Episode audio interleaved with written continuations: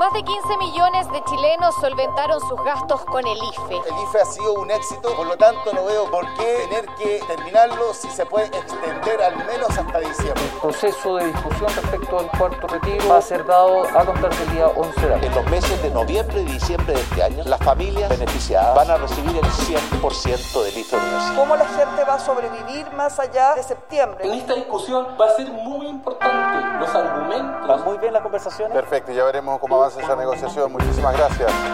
Desde la sala de redacción de La Tercera, esto es Crónica Estéreo. Cada historia tiene un sonido. Soy Francisco Aravena. Bienvenidos.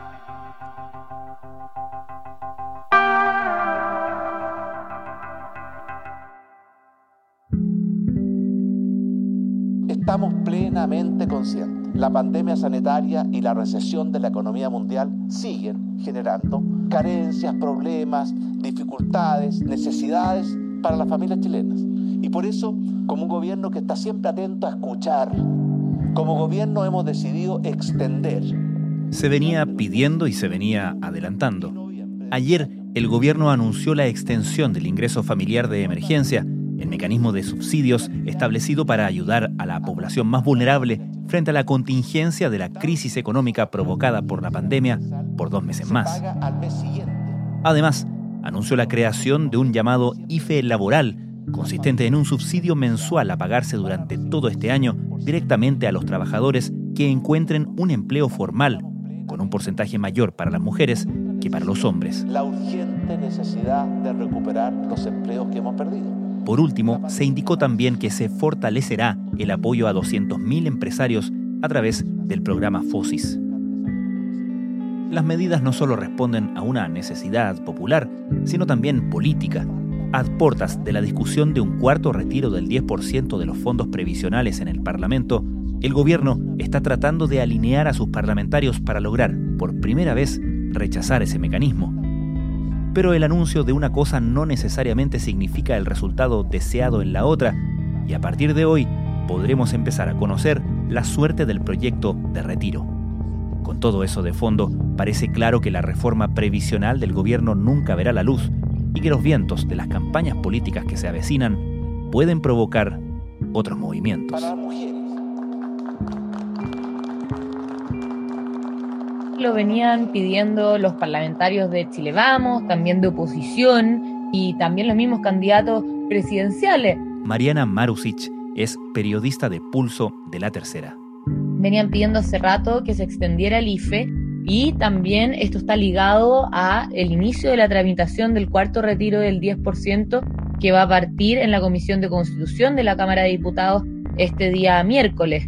Entonces, por ese lado, el gobierno, si bien ellos tenían ya pensado anunciar una extensión del IFE, querían hacerlo justamente antes de que iniciara la discusión del cuarto retiro, de modo de poder ayudar también para ver si esto puede frenar de cierta forma esta tramitación de este proyecto que inicia pronto. La crisis social y económica no puede recaer en los propios recursos y ahorros de las y los trabajadores. En total son siete los proyectos de ley presentados en la Cámara que buscan el retiro de fondos desde las AFP. Dos de ellos son para retirar el 100%, mientras que los cinco restantes buscan un cuarto retiro. Algunos de hecho lo plantearon como un condicionamiento, el proyecto, la idea de la extensión del IFE con la discusión del cuarto retiro de fondos previsionales. La verdad es que el gobierno no, lo está condicionando, o sea, ellos no dicen que si el cuarto retiro no sigue adelante, solamente de esa manera van a extender el IFE, ellos ya lo anunciaron como una extensión y básicamente lo anuncian antes de que inicie la tramitación para ver si es que esto logra frenar de cierta manera y que no agarre tanto vuelo este cuarto retiro. Porque hay que considerar que en todos los retiros anteriores de fondo, el gobierno ha hecho anuncios siempre de mayores ayudas a las familias, pero ya cuando el retiro estaba bastante avanzado en el Congreso. Entonces, esta es como una técnica nueva para ver si es que se logra frenar o no este retiro, porque hasta ahora ninguno de los retiros ha podido ser frenado.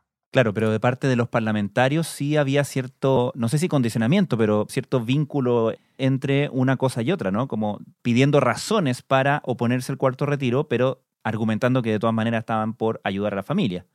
Sí, efectivamente, varios parlamentarios lo pidieron así, algunos de Chile Vamos, también la candidata presidencial, por ejemplo, Yasna Proboste, que dijo que si es que se extendía el IFE no iba a votar por un cuarto retiro. Hola, ¿cómo están ustedes? Muy buenas tardes. A medida que se acerca la fecha de la discusión de este cuarto retiro, más es la presión que están ejerciendo los parlamentarios. Demoró bastante en que se pusiera en tabla este cuarto retiro, pero finalmente este 11 de agosto la Comisión de Constitución va a iniciar una discusión respecto a este tema. Se espera que de hecho, esta extensión del IFE también cayó bien, al menos dentro de Chile Vamos. Varios parlamentarios han manifestado que gracias a esta extensión quizás es mejor postergar o no discutir ahora el tema del cuarto retiro. Algunos que históricamente han, han votado a favor de los retiros, que incluso han presentado proyectos, como el diputado Durán, han señalado lo, lo, que yo te mencionaba anteriormente, pero también hay otros parlamentarios de Chile Vamos que por ahora han dicho que si bien ellos prefieren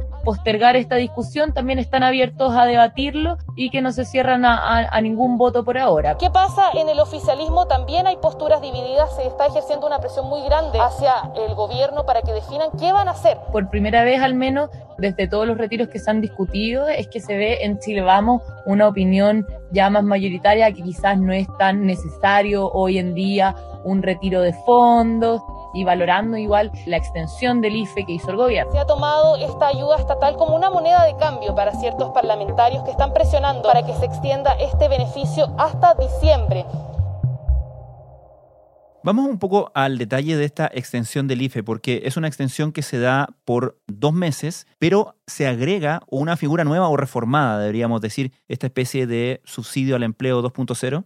Sí, efectivamente. Mira, la extensión del IFE es para octubre y noviembre, como tú decías bien, dos meses. En septiembre se mantiene el 50% que estaba hasta ahora. No se va a entregar el 100% del IFE del mes de septiembre. Y el presidente hablaba de que, claro, el pago al final del IFE que se da en noviembre se hace en diciembre, así que también las familias van a recibir un, un pago en el mes de diciembre, por uh -huh. eso algunos hablan de diciembre. Y sobre, claro, este subsidio laboral de que tú hablas es justamente el IFE laboral, como se le ha llamado en el gobierno, que básicamente lo que viene a hacer es un subsidio mensual que se le va a pagar directamente a todos los trabajadores que se encuentren en empleo formal y este subsidio, la gracia que tiene es que se va a sumar a las remuneraciones que tenga cada trabajador. Hay un problema adicional, que es que más de 1.400.000 mujeres salieron del mercado laboral, es decir, dejaron de buscar trabajo. Y el gobierno lo que espera es poder incentivar la creación de 500.000 nuevos empleos formales, especialmente para mujeres, que son las que han estado más rezagadas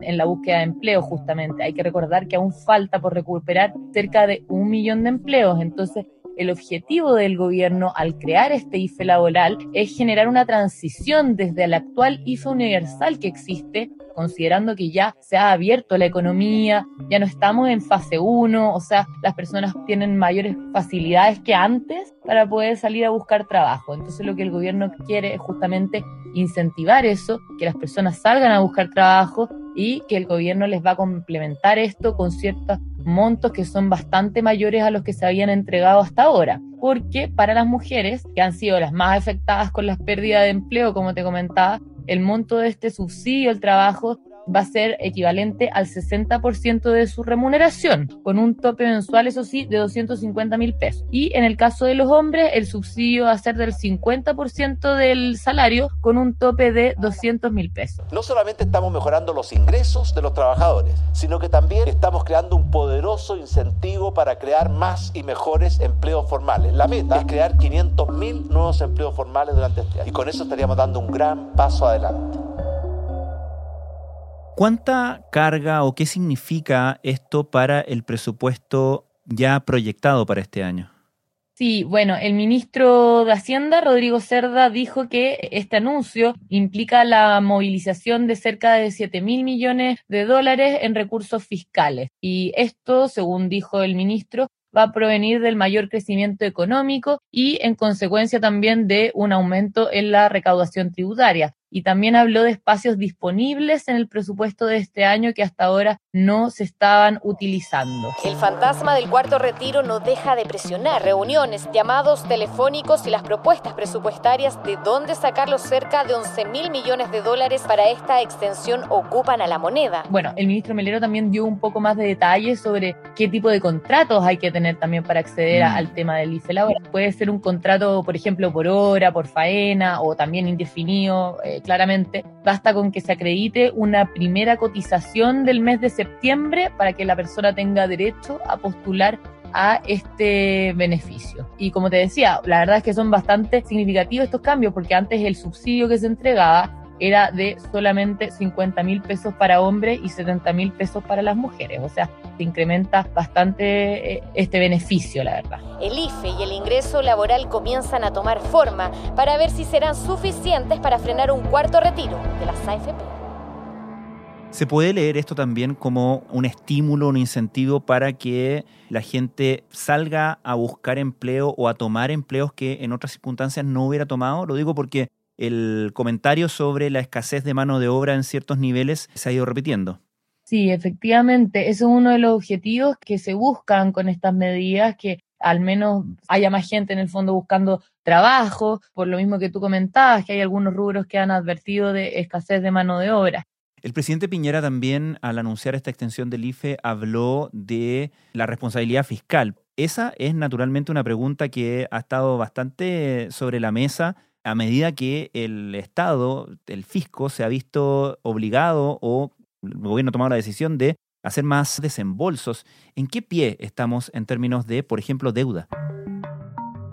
La verdad es que la deuda pública durante la pandemia ha ido creciendo bastante, el gobierno ha salido a emitir deuda en momentos en que también las tasas de financiamiento para el fisco han ido subiendo levemente, pero han subido, producto en parte por los retiros del 10% que ya se han producido hasta ahora.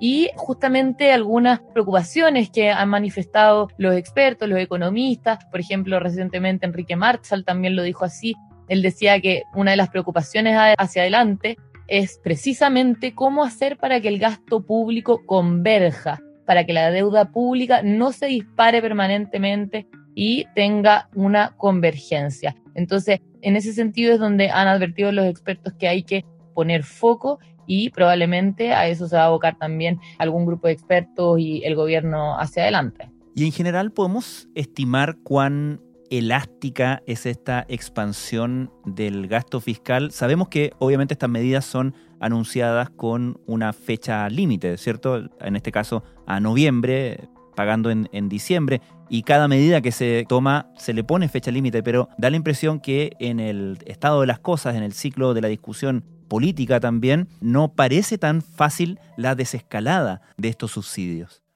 Sí, uno de los temas que siempre se dijo es que cuando se empiezan a dar bonos por tantos meses, siempre es difícil después quitarlos de un día para otro y por eso también esta especie de transición que está haciendo el gobierno al decir, bueno, vamos a, seguir con el IFE extendiéndolo hasta noviembre y probablemente después va a seguir este tema de, del subsidio al empleo, o sea, el IFE mm. laboral. Y claro, lo que se ha dicho es que es cierto, bueno, el nivel de deuda hoy día, eso sí, igual hay economistas, bueno, el mismo Enrique March lo decía, e, es, perfectamente razonable, no se podría decir que la deuda que tenemos hoy día es demasiado exagerada, pero la preocupación sí tiene que ver con la dinámica, o sea, con el nivel al que ha venido creciendo, si se sigue subiendo el nivel de deuda a este ritmo, quizás pueda tener más complicaciones hacia adelante y por eso el llamado también a ver cómo converge el gasto público. Ahora también el gobierno se debe estar guardando alas también en caso de que sea necesario ocupar más recursos hacia adelante. Mariana, estos movimientos generan naturalmente, y lo hemos visto con el efecto de los retiros de los fondos previsionales, generan mayor liquidez en el mercado y eso también tiene efectos económicos. ¿Qué se espera que pase con esta extensión del subsidio y eventualmente con un cuarto retiro? Bueno, ya los tres retiros anteriores han demostrado un poco los efectos que esto puede tener sobre el mercado y el cuarto probablemente podría acentuarlo en caso de, aprobarse. Esto ha significado un alza en las tasas largas y eso implica en el fondo distintas cosas. Uno, el aumento del costo de financiamiento para el fisco. También significa Dos, la caída del fondo E, que se ha visto de dos dígitos hasta ahora, es producto en parte de eso justamente. Y también tiene otro tipo de efectos como el alza en la tasa de los créditos hipotecarios, de consumo, los créditos en general. También vimos justamente minutos antes de que se anunciara la extensión del IFE, como el dólar se ubicaba en los 776 pesos, experimentó la mayor baja en más de cuatro meses y justamente esto, además de por el alza del cobre, también por las expectativas que genera el IFE y el cuarto retiro. Entonces sí, la verdad es que tiene distintos efectos también sobre el mercado, principalmente también eh, el tema de los retiros, que siempre se ven con rezago, eso no se ve de un día para otro. El debate por el cuarto retiro comienza a tomar forma y atención porque ya tiene fecha. El proceso de discusión respecto al cuarto retiro va a ser dado a contar del día 11 de agosto. La segunda semana de agosto. Mariana, cada vez que hablamos de el primero, segundo, tercero y ahora del eventual cuarto retiro, la pregunta se mantiene igual, pero la respuesta naturalmente cambia. ¿En qué estado quedan los fondos previsionales de los chilenos con estos progresivos retiros y qué se proyecta que suceda en la eventualidad de un cuarto retiro? Sí, bueno, ya se han sacado más de 50 mil millones de dólares de los fondos de pensiones y hay mucha gente que ha quedado sin fondos en sus cuentas, son más de 2 millones de personas las que se han quedado sin saldo. Calculando un cuarto retiro, o sea, si todas las personas que pueden hacer los retiros hacen los cuatro giros, serían 5 millones y medio de personas los que se quedarían sin fondos según cálculos que ha hecho la Superintendencia de Pensiones. Esto significa menores pensiones, obviamente, para el futuro, para todas las personas que hacen estos retiros y también podría implicar claramente mayores aportes también fiscales del Estado para suplementar las pensiones que son del 60% más vulnerable de la población y que puede ingresar al pilar solidario. El cuarto retiro del 10% se tramitará esta vez en paralelo con el proyecto que permitiría sacar el 100% de los ahorros y que es apoyado mayoritariamente por diputados de Chile Vamos. Yo voy a insistir con el retiro del 100%. Me parece que la gente debe poder llevar sus recursos a un bolsillo más seguro, alejarlo de las garras del populismo. Y finalmente, ¿en qué estado queda con todo esto la discusión de la reforma previsional, que no sé si a esta altura el gobierno se ha resignado a que no va a salir durante este periodo. Sí, ya la reforma previsional, tal cual la proponía el gobierno, no va a ver la luz, así lo han admitido los parlamentarios, también el gobierno, y es por eso que ahora los parlamentarios junto con el gobierno están hablando de aumentar el pilar solidario desde un 60 a un 80% de la población mediante una ley corta. Eso es lo que se incluiría básicamente en la ley corta. También se está viendo si se pueden incorporar otro tipo de cosas. La oposición ha pedido otros temas, como por ejemplo la famosa ley de la marraqueta u otras peticiones que también le han hecho al gobierno. En eso están discutiendo y vamos a ver si es que sale humo blanco. Parlamentarios de distintos sectores le solicitaron al gobierno poner urgencia a un proyecto de ley que se denomina Ley Marraqueta. Entregaría un millón de pesos a los recién nacidos pensando en sus futuros ahorros previsionales. Vamos a hablar de este tema con una de las impulsoras la discusión también está difícil porque vienen elecciones presidenciales ahora, entonces en la oposición no, no van a dar tan fácil, la verdad, una aprobación quizás antes de esa fecha, o sea, ellos quieren que se incorporen otras cosas justamente para que haya ganancia por ambos lados.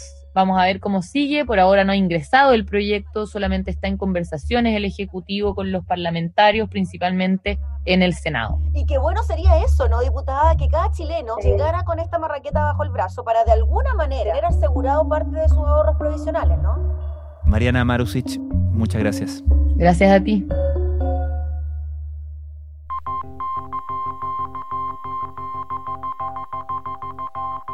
Crónica Estéreo es un podcast de La Tercera. La producción es de Rodrigo Álvarez y la edición de quien les habla, Francisco Aravena. La postproducción de audio es de Michel Poblete. Nuestro tema principal es Hawaiian Silk Sola Rosa, gentileza de Way Up Records. Los invitamos a encontrarnos mañana en una nueva entrega de Crónica Estéreo.